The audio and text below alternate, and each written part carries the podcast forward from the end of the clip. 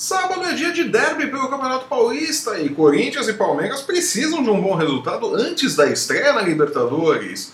No domingo, Dorival Júnior, mais pressionado do que nunca, comanda o São Paulo diante da Ferroviária. E um resultado negativo pode custar o emprego do professor. E o mercado da bola segue agitado, principalmente para os lados do Parque São Jorge. Eu sou o Flávio Soares e essas são as minhas caneladas para o Ganhador.com.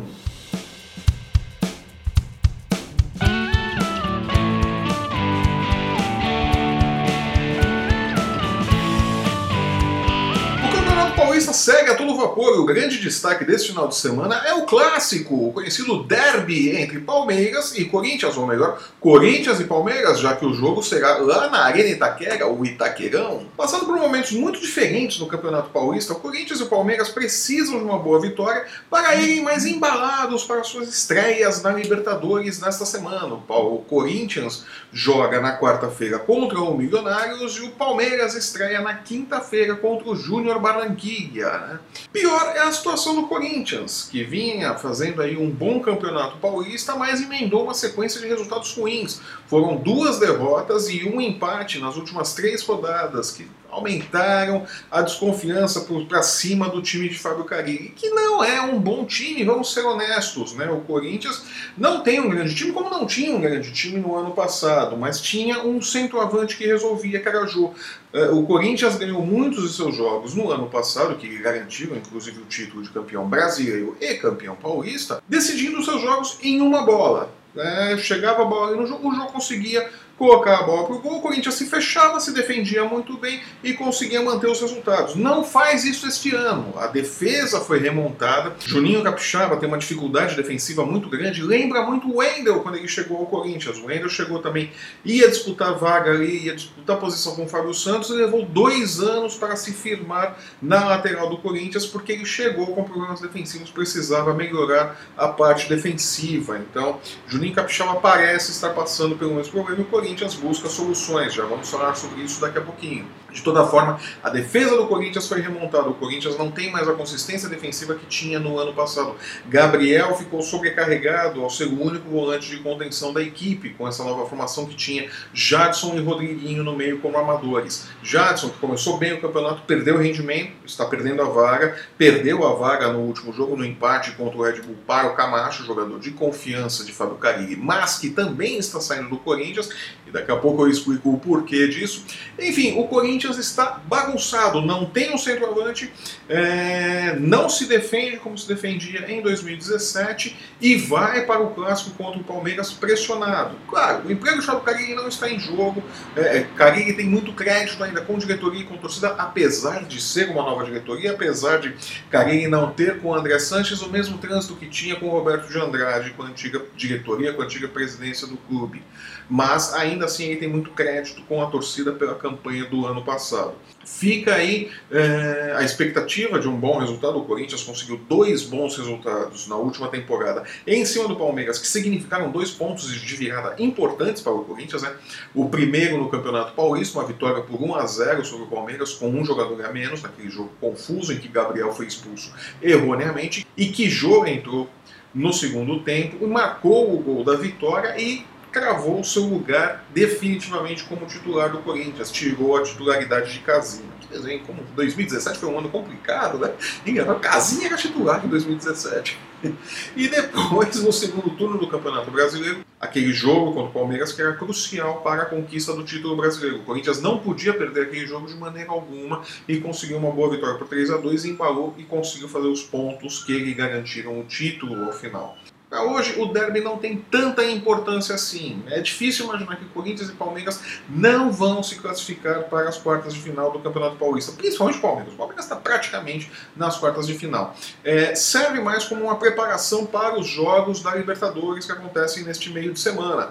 E aí sim, precisa ver em que condições Corinthians e Palmeiras vão para a Libertadores. Evidentemente, a pressão em cima do Palmeiras é muito maior. O Palmeiras tem o um melhor elenco, tem um técnico badalado, Roger Machado, é, embora não tenha grandes títulos no currículo, é um técnico baladíssimo, né? É um técnico assim, estrelado, todo mundo quer Roger Machado e tudo mais e tal. Então o Palmeiras tem um bom elenco, tem um técnico de grife precisa ir bem. Ganhar o Paulista é legal, mas não muda nada. Né? Roger Machado sabe muito bem disso, porque ganhou o Campeonato Mineiro no ano passado, quando dirigia o Atlético Mineiro, e os maus resultados na Libertadores no Brasileiro o demitiram. Então, o Campeonato Estadual não significa absolutamente nada. É legal ganhar, é legal vencer clássico, mas em termos de de desempenho para o restante da temporada não significa nada. É importante a Libertadores. Então o Palmeiras precisa fazer uma boa estreia na Libertadores. Ali vai ser testado de verdade. São dois testes, né? Vai pegar o Corinthians, é um clássico, é um time grande, então sempre é, é, você põe os dois times, os dois elencos serão colocados à prova, né? Isso é inevitável. E na quinta-feira o Palmeiras vai ser testado realmente aí na Libertadores. Como o Corinthians também será testado de verdade contra o Milionários. Vamos ver do que realmente é capaz esse time do Corinthians. Eu, particularmente, não vejo o Corinthians indo longe na Libertadores. não. É, talvez na Sul-Americana, se conseguir um centroavante, se arrumar ali, pode até chegar longe na Sul-Americana. Mas na Libertadores, esquece, pessoal.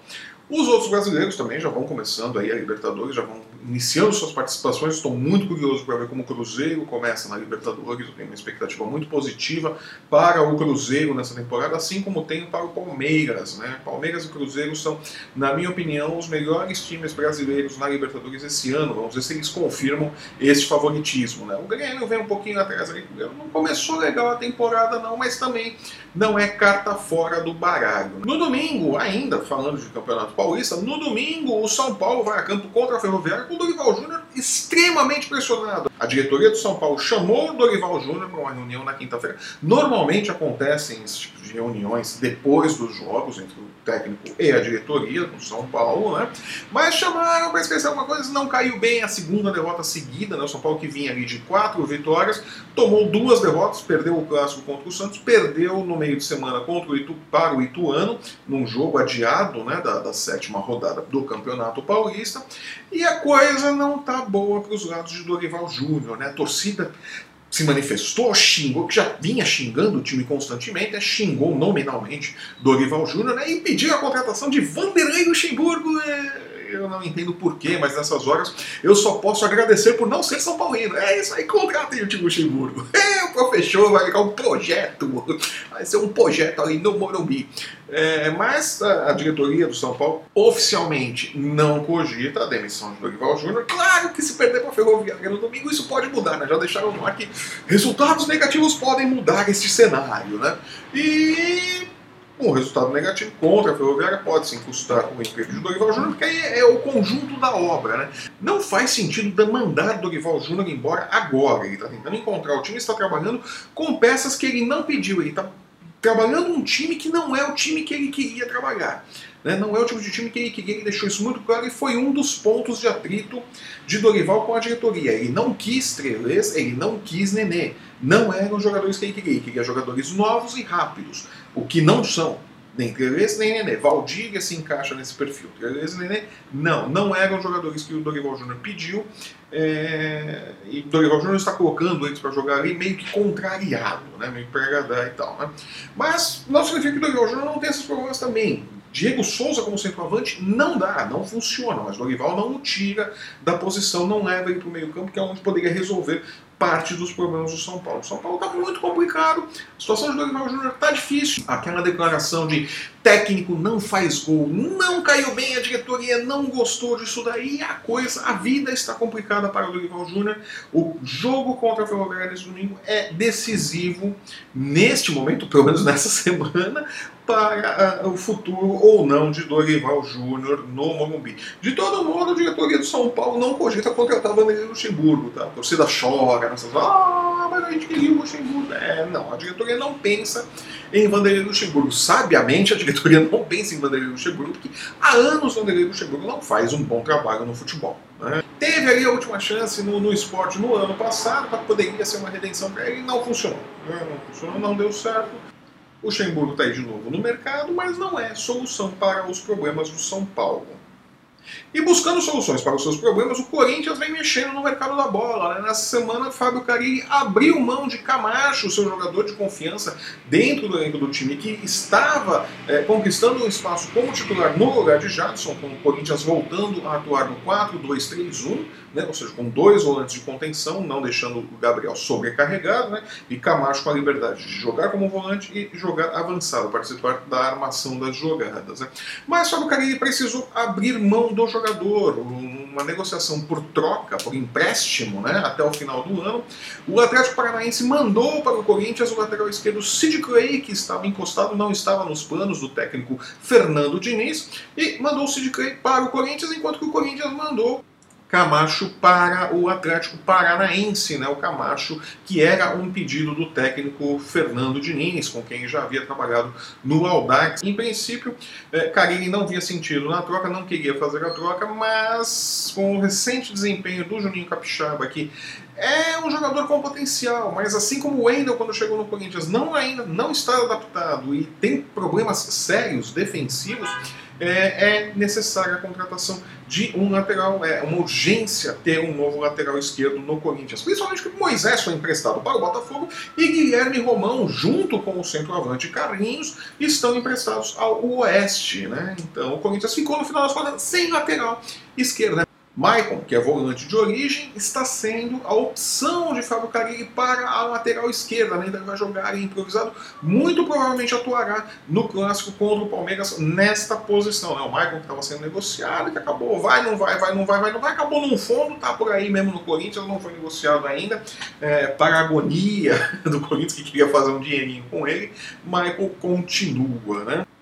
E na notícia engraçada da semana, né, contando parece piada, mas aconteceu mesmo, né, o Benfica é, entrou em contato com o Barcelona para devolver de empréstimo, do empréstimo né, o lateral direito Douglas, né, que está emprestado ao Benfica até o meio deste ano. Né. Como o Douglas não faz parte dos planos do técnico do clube, não está nos planos do clube, o Rio Português achou melhor devolvê-lo para o Barcelona. E o Barcelona, muito educadamente, disse: Mas nem ferrando, vocês vão ficar com ele até o final do empréstimo. Né? Vocês não querem ele aí, arrumem outro clube para ele ficar, mas para cá vocês não mandam, não. É muito estranho, é muito engraçado isso. Douglas, que tem contrato com o Barcelona até 2019, né? Não, é, não, não está. O Barcelona não tem saudade de Douglas, não quer ir de volta, né? É muito engraçado como o jogador está emprestado ao clube, o clube que o emprestou quer devolver, e o clube dono diz: Não, não, você não vai, eu não quero ele aqui, não, não vai vir. Né? Fica aí, Você, vocês quiseram ele, agora vocês fiquem com ele. Né? E esse é um outro problema também, porque ninguém assume a paternidade da ida de Douglas até o Benfica. Né? Do Benfica ninguém diz, ah, de quem foi a ideia? Eu não sei, eu, que ideia? Quem é ele aqui? Né? Parece que de repente, num belo dia, Douglas chegou lá com sua mochila, seu equipamento de treino, os caras, mas o que ele tá fazendo aqui? Ah, não sei, deixa ele jogar aí. E ficou, né? Ninguém assume a paternidade da contratação de Douglas, né? Do empréstimo de Douglas, e o Barcelona não quer Douglas de volta, pelo menos não até o final do empréstimo com o Benfica. Né? Não sei se ao término do empréstimo o Barcelona vai querer o Douglas de volta também, né? Mas o Douglas parece que não está muito preocupado também. Está bem contente, não quer voltar. Douglas também não tem saudades do Barcelona, né? Ele não, diz que não, não, não se adaptou é, à Espanha, não se adaptou ao elenco, tinha uma resistência ao futebol dele e tudo mais. É, e está muito bem adaptado em Portugal, né? De vontade dele e continua ali no campeonato português mesmo. Se não para o Benfica, por algum outro clube, mas ele está muito contente ali, né? Mas foi uma situação inusitada, né? É, o clube queria devolver e o clube dono fala, não, não quero, não. Não, ah, não mas olha, ele tá querendo. Não, não, vocês não vão devolver, não. Não. Vai ficar com ele até o final. Vocês pediram emprestado, agora vocês vão ficar até o fim. Vai usar até o final e depois vai devolver. Né? Ou não, de repente pode ficar. Repente, é, o raciocínio do Barcelona é algo tipo ferramentas, né? Que você pede emprestado não devolve nunca, né? Então, não devolve nunca o Lula. Pronto, fica por lá. Enfim, coisas do futebol. A gente pensa que só acontece no Brasil esse tipo de presepada, mas não acontece lá fora também. Lá fora os caras também fazem bobagem nessas horas. Né? Fazer o quê, né? E eu vou ficando por aqui.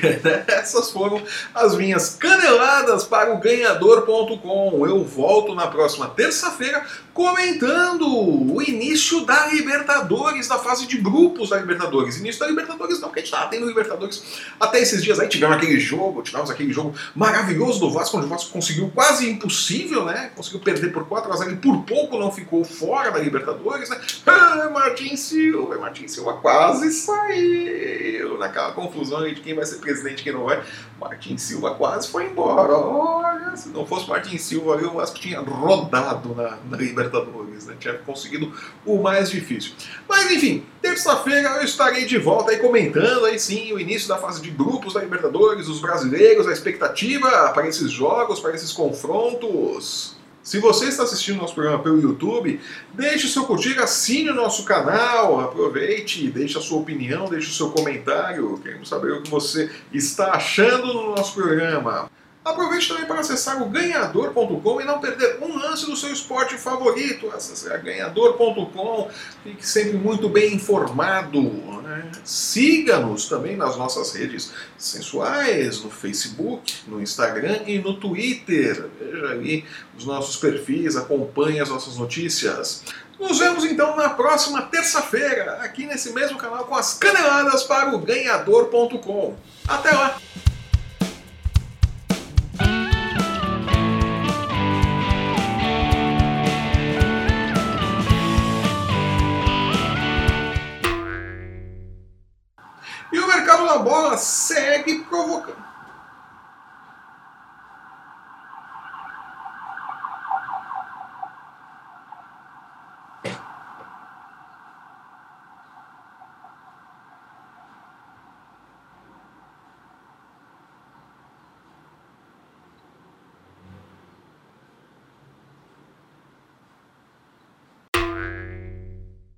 Futebol americano, rugby, Fórmula 1, bocha, né? A gente vai colocar aí uma sessão de bocha logo logo, né? De bocha, truco e palitinho também, por que não?